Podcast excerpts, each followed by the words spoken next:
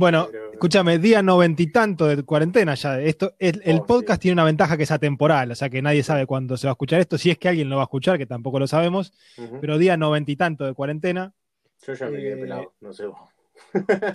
vos ya estabas pelado antes de la cuarentena, que eso también es interesante decirlo.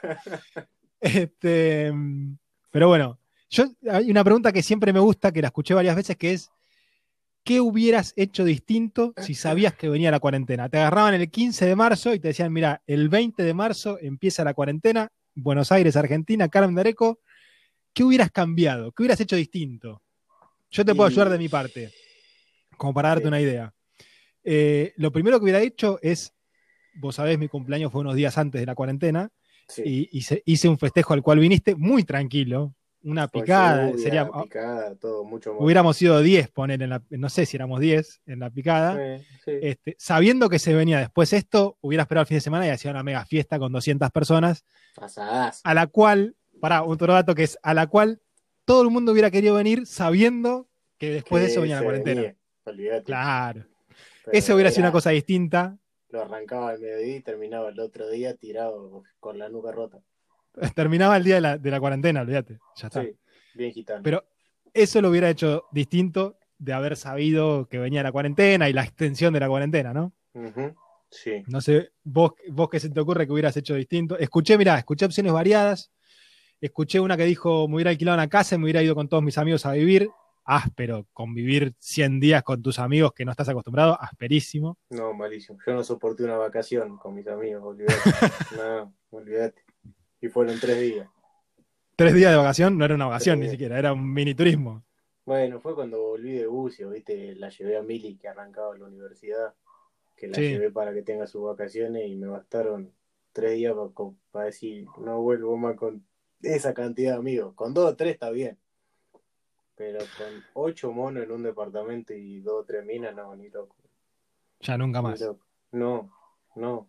Y ya lo dije y muchos de mis amigos me dijeron, Mate, tenías razón, porque volvieron a ir dos años más después. Y me dijeron, tenías toda la razón del mundo. Y se acabó. Che, bueno, ¿cómo andás, Mate? ¿Bien vos? Bien, bien, bien. Cansado. Eh, sabes que, que estamos, estamos metiendo un poco de, de cinta, que es raro en mí. Un poco no, ya metiste un montón de cinta. Sí, sí, sí, pero nada. Ahora, después de 80 días, al día 80, me, me puse a mover un poco más el culo porque ya se notaba el sedentarismo y que la raya de atrás Se- se acabó la-. Se te acabó la excusa esa de, bueno, ahora cuando termina la cuarentena arranco, pero van 100 días, tipo, ya está, ¿no? O sea, ¿cuánto? Sí, se me acabaron todas las excusas. Tenía varias ¿Viste? excusas y ya se me acabaron todas. O- Hoy leí un meme que decía faltan 10 cuarentenas para Navidad y en cualquier momento, boludo. Mm, sí, Nada, es impresionante. Pero bueno, acá estamos. La idea es hacer un. Yo siempre tuve la idea de que quería hacer un programa de radio. No tengo, no tengo la, la capacidad para comprometerme diariamente, semanalmente o como fuera para hacer un programa de radio. Este, pero se nos ocurrió, se me ocurrió y le hinché las bolas a Mateo para poder hacer un podcast que es atemporal, lo podemos grabar cuando querramos y uno puede decir, bueno, grabamos un capítulo por semana y si no se graba, no se graba y no pasa nada y nadie queda pagando ni nada por el estilo. Tampoco necesitas publicidad ni mucho menos, así que esa es la idea. Eh, hablar de cualquier cosa en, en un tono humorístico y a veces se hablará algo serio, supongo, pero un tono, en un tono más bien humorístico. En este caso, primer capítulo, o prueba piloto, más que primer capítulo, prueba piloto, capítulo cero. Eh, y nada, hablamos, estábamos hablando un poquito de la cuarentena. No me dijiste al final que hubieras hecho distinto si te decían que arrancaba la cuarentena. Y viste, qué sé yo. eh, justo cuando a mí me engancha esta cosa, es medio particular en mi vida. Eso es cierto. Pero me hubiera ido de vacaciones, que tenía planeado irme al Bolsón con mis amigos, me hubiera ido, porque sabía, digamos, éramos como 8 o 10, como te digo, nunca más vuelvo, pero ese momento sí, porque éramos, Un poco incoherente lo tuyo. Nunca más vuelvo y me hubiera ido ocho días con mis amigos.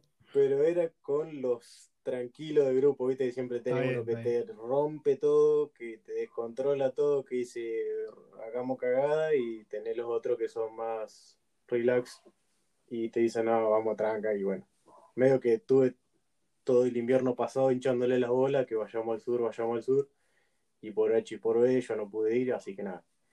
Pero No, después mucho no, no hubiera Che, cambiado. tenés, tenés- tu- te- tuviste, tenés eh, algún pensamiento apocalíptico de la cuarentena, tipo, no, ahora empezó la cuarentena, en cuanto aparecen zombies, tengo que salir tipo eh, Resident Evil vestido así, con los revólveres al costado y a matar gente que tiene coronavirus o no. No, me pasa que me- cada vez que salgo de casa, viste, vos sabés que yo tengo que laburar mediodía acá en casa y mediodía en la oficina. Cada vez que salgo tengo que decir, me pongo el barbijo y ver pelotudos por la calle, que serían los zombies de Resident Evil. Pelotudos en la calle sin barbijo, sin, sin nada, como diciendo, está todo bien, no pasa nada, todo legal. Pero, qué sé yo. Mira, con respecto al barbijo y los que no lo usan, me pasa algo también curioso que es, veo gente en moto sin casco y con barbijo. Esa es una cosa que no la entiendo. No, pero no, boludo. no. Eh, tiene el barbijo, tiene un botón acá al costado que esfera. Ah, se pone el casco cuando Sí. está volando en el aire porque chocó con la moto, aprieta el botón y se le pone el casco. Sí, y un airbag. No, no sé, te, te juro que posta no lo entiendo. O sea, eh, para eso lleva el- en un codo el casco y en otro codo el barbijo. Total, Sí, sea lo mismo. Y, y ¿Cuál es la la codera y rodillera llevarla en la pera porque te la vas Sí, olvídate. Una, una en la frente con un unicornio, boludo. No sé, a veces te- eso es algo que, me, que, que realmente me supera la cuarentena. Por supuesto que vi de todo, con los barbijos, que se los suben, se los bajan, se los tocan, eh, los usan en el cuello. El terrorista no falta. no falla tampoco. Este, pero bueno, nada, ¿qué va a ser? Sí, me imagino algunas, en algún momento, una cosa apocalíptica. Encima, estoy escuchando un. El otro día estaba escuchando un podcast que dice que, que habla del cambio climático y qué sé yo. Y mm, dice que de acá a 10 años, primero, cuenta que hay gente, que de mucha plata, por supuesto, que se está haciendo eh, sus propias islas o, o lugares recónditos en el planeta Que el Eh, la don- Bessi, boludo. no, ¿sabes qué, qué- de quién hablaba? Particularmente nombró a uno que no sé quién es, que es uno de estos, como si te dijera Mark Zuckerberg, ponele, pero no era él, pero uno Sí. así de estos de, de Silicon Valley, viste, que meten un montón de plata con alguna aplicación o algo de eso, Sí. que había dejado la aplicación o, o no sé qué corno estaba haciendo, y mm, dice que hay muchos que se están haciendo en lugares privados su- autosustentables, pero medio recónditos y en lugares particularmente altos del planeta, cosa que poder evitar tsunamis o ese tipo de cosas. Eh, me llamó mucho la atención, eh, primero, que haya gente que haga eso, primero. Segundo, el tema de que si hay gente que está llena de plata y que hace eso, evidentemente existe la posibilidad de que de acá a 10 años pase algo por, como eso, digamos, algo este, apocalíptico. Eh, y después relacionarlo con el coronavirus en el mismo, o sea, lo estoy escuchando, ese podcast se grabó en otro momento, y ahora lo estoy escuchando y estamos en una época de coronavirus, y la verdad que si mezclas todo y haces una torta con toda esa combinación, te da un poco de miedo. Aparte, de acá a Sí. 10 años no es nada, digamos. O sea, yo tengo 33, hace 10 años tenía 23, estaba en la universidad, no, ya había terminado casi la universidad, este, pero no, me acuerdo como si fuera ayer. Sí, O sea, claro. que de acá dentro de 10 años lo veo como si fuera mañana. sí. ¿Me entendés? Y de repente imaginarme toda esa situación de que el mundo se va a acabar y todo eso, eh, y aparte con algo que te hace creer que el mundo se puede acabar, como esto del coronavirus, te da un poco de miedo. sí. Pero bueno, No sé, a mí, eh, ¿alguna vez viste The Walking Dead? Sí. eh, particularmente no. La introducción, la tapa de la serie, viste que hacen siempre como una especie de banner diciendo esto es The Walking Dead, como Sí, Breaking ponele. Bad, Las fotos, digamos. Claro, la foto de la serie. Sí. Es el tipo, creo que esto se filmó en Atlanta. Por lo menos la foto se hizo en Atlanta en una autopista. Y mostraron la foto de cuando arrancó la serie, que ya lleva como nueve temporadas y no sé si más. Sí, una locura. Cuando arrancó la serie era el loco andando a caballo, que no sé cómo los caballos sobreviven a un apocalipsis zombie también. Capaz que hay caballos zombies y caballos no zombies, Claro. no sé, nunca vi la serie. O deben tener ellos el anticuerpo contra los zombies que no se convierten. Y el tipo va caminando solo por la autopista, ¿sí? A caballo, va con el caballito y toda la autopista llena de yuyo, los autos hechos mierda. los- La, la típica lleno. imagen apocalíptica del fin del mundo, sí. Arrancó la cuarentena en Estados Unidos, hicieron la misma foto. La misma foto. Autopista vacía, sin el Sin los yuyos, por caballo Y sin los yuyos, pero vacía y así de cuenta que estabas en un capítulo de Walking Dead. Bueno, eh, viste Soy Leyenda, la de Will Smith, Sí, que queda solo en Nueva York. Esa, Sí. esa es la imagen que me está diciendo vos, el auto abandonado, el pasto crecido por todos lados. y unos zombies rarísimos, no, no entiendo. Unos zombies rarísimos. Mira, ya que nos fuimos tema, para mí una de las mejores películas de zombies es eh, Guerra Mundial Z, creo que es la de Brad Pitt. Sí, que no la vi. Bueno, te juro que me parece espectacular. A mí no me gustan mucho las cosas de zombies, pero me parece espectacular porque lo mira desde el punto de vista no del zombie, sino de todo lo que ocurre alrededor. O sea, el protagonista no es el zombie, ¿me entendés lo que quiero decir? Sí. la situación. Y, me encanta. Me encantó, me encantó. Porque tampoco es la mejor película de la historia, pero en lo que a tema zombie se refiere, me encantó. Me pareció súper, súper entretenida y me pareció que es distinta a la típica película zombie, que está el zombie. No sé, vos viste, por ejemplo, otra, otra que se me ocurre, hay una que se llama. Zombieland, que creo que hay dos. Ponerle ya el nombre, no, Tampoco la viste. Muy boluda, muy boluda. Sí, siempre tenés esa, viste, las, tenés la serie que si uh, con esta te vuela la cabeza y después la otra que si te tira para atrás todo tipo de teoría. Pero hay, no sé, una vez te recomendé que tampoco la has visto, eh, porque nunca más es caso en esas cosas, una serie que se llama The Rain. No, para, para, no digas que no te hice caso, porque las primeras cinco series que vi en la cuarentena eran las que me recomendaste vos. Sacando de Witcher, bueno, pero... que llegaste a No, malísima. Sacó de bla bla.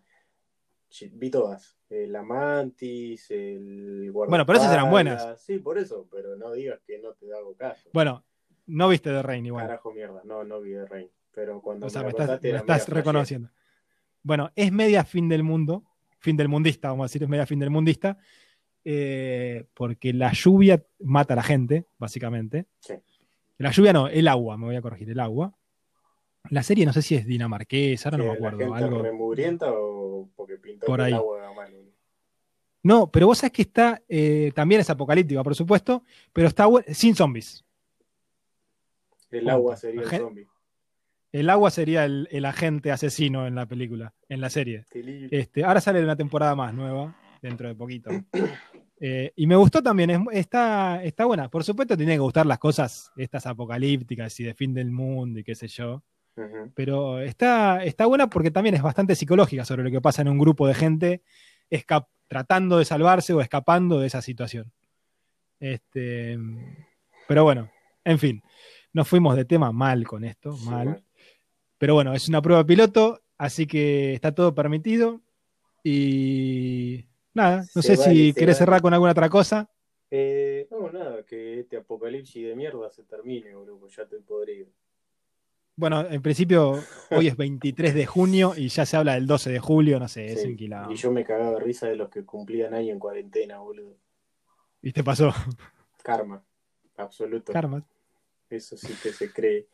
Pero nada, después, qué sé yo, para hablar largo y tendido en otros episodios sería el básquet, eh, no sé, acá en Argentina cosas que se extrañan, no sé, los asados, las juntadas, el pedo, todo lo que tiene que ver con lo que es relacionarse, viste, qué sé yo.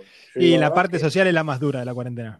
a mí me pasaba, iba a básquet, iba como dos horas antes para boludear y te cruzaba con el que venía, con el que se iba, con el loco cheche, pero qué sé yo, a mí picar una pelota y tirar al aro ahora capaz que es, lo, es una de las cosas que extraño, ¿viste? Pero nada, eso para hablarlo un rato más. Eh, Vos sabés que yo eh, me acostumbré a esta nueva realidad de la cuarentena bastante bien, no la vengo llevando bien, no me, no me molesta demasiado la cuarentena, pero sí debo reconocer que eh, se extraña la parte del contacto social, decir, che, pasó a tomar un mate, allá que por ejemplo, nosotros ahora estamos hablando cada uno de su casa y estamos charlando y, antes de empezar a grabar también charlamos un montón. Pero eh, falta como esa pequeña, ese pequeño contacto social. Y no te hablo de una fiesta de 100 personas, te hablo de uno contra uno tomar un mate, ¿me entendés? O, no tomar un mate, pero. Como hacíamos nosotros, che, lo basureábamos a Carmelo para que se cocine algo y después terminábamos comiendo, no sé, una picada. Pero era sí, o lo, que o, lo que cocinamos nosotros dos, porque el otro nosotros, pero y los Fernández loquitos, que era lo único que hacía. pero. Gesto, de tirando magia hizo acá Mateo.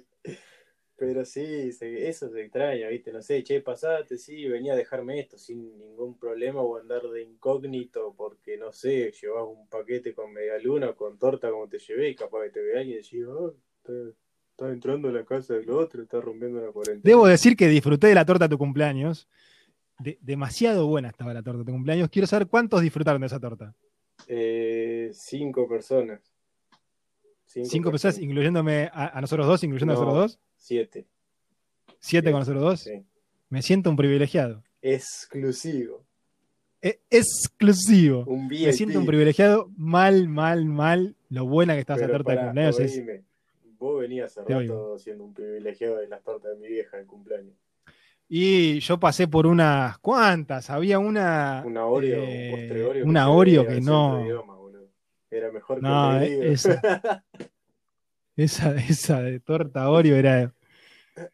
Era apocalíptica. Yo creo que la come el coronavirus y se va corriendo. Sí. Olvídate. No, no, lo buena que estaba. torta parecida a esta, pero Sí. estaba rica. No me acuerdo qué era, pero llevé una parecida. Mira, la- me acuerdo la torta Oreo me quedó grabada en la cabeza. Era como una especie de chocotorta, pero, pero de galletitas Oreo. Acá el corazón late por esa torta, por ese postre. Sí, el corazón late porque te tapó las arterias, boludo. La glucemia mil, boludo. mal, mal. Bueno, papá, listo. Dale, amigo. Eh, Nos bueno, vemos la próxima. Salió bien el piloto.